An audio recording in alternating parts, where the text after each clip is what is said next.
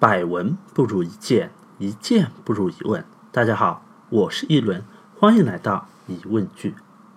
上集啊，我们讲到，在唐朝之后，日本就不再往中国派遣遣唐使了。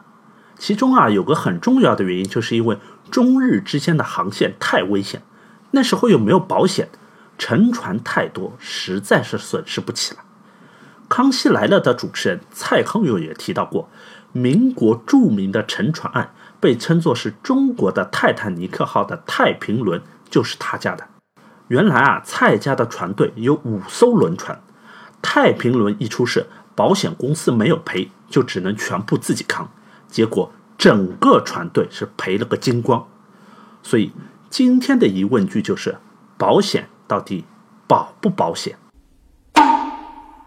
很多人啊，一提到保险就会想到做保险的都是张口闭口多少多少风控，不靠谱。上海话叫做“摇得”。但是最初的保险是真的能够做到风险保障，没有保险，中国很可能就要少上亿人口。为什么这么说呢？最开始呢，没有什么人寿险、责任险，保险就一种航海险。二零零六年，我参观一艘从瑞典开到上海原版复刻的风帆船“哥德堡号”。在大清乾隆年间，“哥德堡号”从广州启程，装载着大约七百吨的茶叶、瓷器和丝绸回国。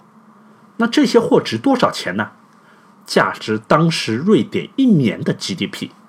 瑞典人民干一年才能干出和哥德堡号上货物等值的 GDP 来，但是没想到啊，乐极生悲，绕了大半个地球之后，哥德堡号在距离港口只有九百米的海面上，都已经可以用肉眼看到陆地的时候，触礁，随即沉没。岸上欢迎的人们只好眼巴巴地看着哥德堡号沉到海里。幸好呢，沉船的地点离岸边近，没有造成任何人员伤亡。后来呢，又从沉船上捞起大约百分之二十的货物，拍卖之后，不但全部付清成本不算，股东还都拿到了分红。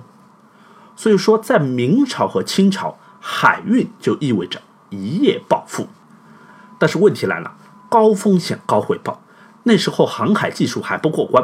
没有气象预报，也没有现在的 GPS 定位，沉船的概率非常大。像哥德堡号这样沉船沉在家门口啊，还能捞起来一部分货物来弥补一下成本的，那是极少数的个案。绝大多数的海难都跟现在的空难一样，失事就等于百分之百的损失。所以，投资海运通常只有两种结局：一夜暴富或者明天跳楼。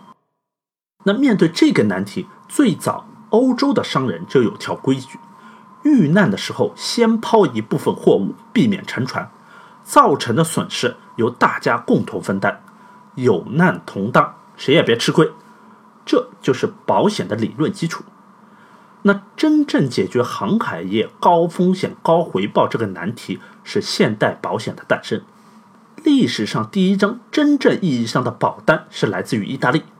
一艘叫做“圣科勒拉号”的意大利商船接到一批订单，要运送一批贵重的货物穿越地中海到马乔卡。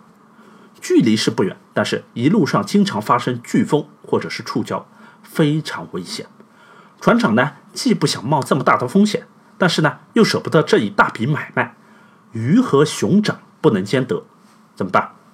这时候啊，他遇到了一名叫做乔治的意大利商人，两个人约定。船长先存一部分钱在乔治那里，如果六个月之内圣科勒拉号顺利抵达马乔卡，那么这笔钱就归乔治所有；否则，他将承担船上所有的损失。你看，这就比之前讲的抛弃货物然后平摊损失的方法要高出一大截了。这次是一个人先出来坐庄，赌这艘船能不能活着把货给运回去，运回去了。皆大欢喜，庄家赚保险费，买家赚销售利润。这时候付出一定的钱买个保险也值。万一输了，庄家承担大部分的损失，买家也不至于血本无归。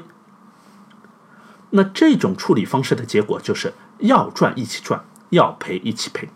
所以说，最开始的保险是真的保险的。有了这个保险，欧洲的商船才能够没有后顾之忧，在太平洋和大西洋上来回穿梭。之前啊，我在第四十五集为什么要吃进口货里面提到过，养活中国几亿人口的玉米和土豆，就是在明朝的时候，由欧洲的商船穿越大西洋，抵达美洲，再从美洲出发，横穿太平洋，万里迢迢的运过来的。没有这两样高产量、耐干旱的农作物，我们的祖先有一多半很难活过灾年。今天中国的人口也未必是十三亿。那讲完了保险的起源，再回到节目一开头讲的蔡康永家的太平轮。民国的时候，保险早就跟着洋人进入到中国了。那么，为什么蔡康永家的太平轮沉了之后就得他们家全赔呢？原先啊，蔡家的轮船都是投了英国公司的保险，只有太平轮，当时为了给一个朋友新开的保险公司捧捧场，就转投了这家保险公司。事故发生之后，太平轮上一千多号人只活下来三十六个，保险公司是见势不妙，立刻就宣布关门倒闭。没办法，九百多名死难者的赔偿款，蔡家只好全部吃尽。所以，等到蔡康永出生以后，蔡家名下的船就一艘都没有了，只剩下当年船上的一对扶手椅和一只望远镜。那么问题来了，如果保险公司都像蔡家投保的那家公司一样，一遇到巨额赔款就宣布倒闭，那么保险不就不保险了吧？好了，今天的节目就到这里，下期我们接着来讲保险到底。保不保险？德文米娜桑，Guten Appetit。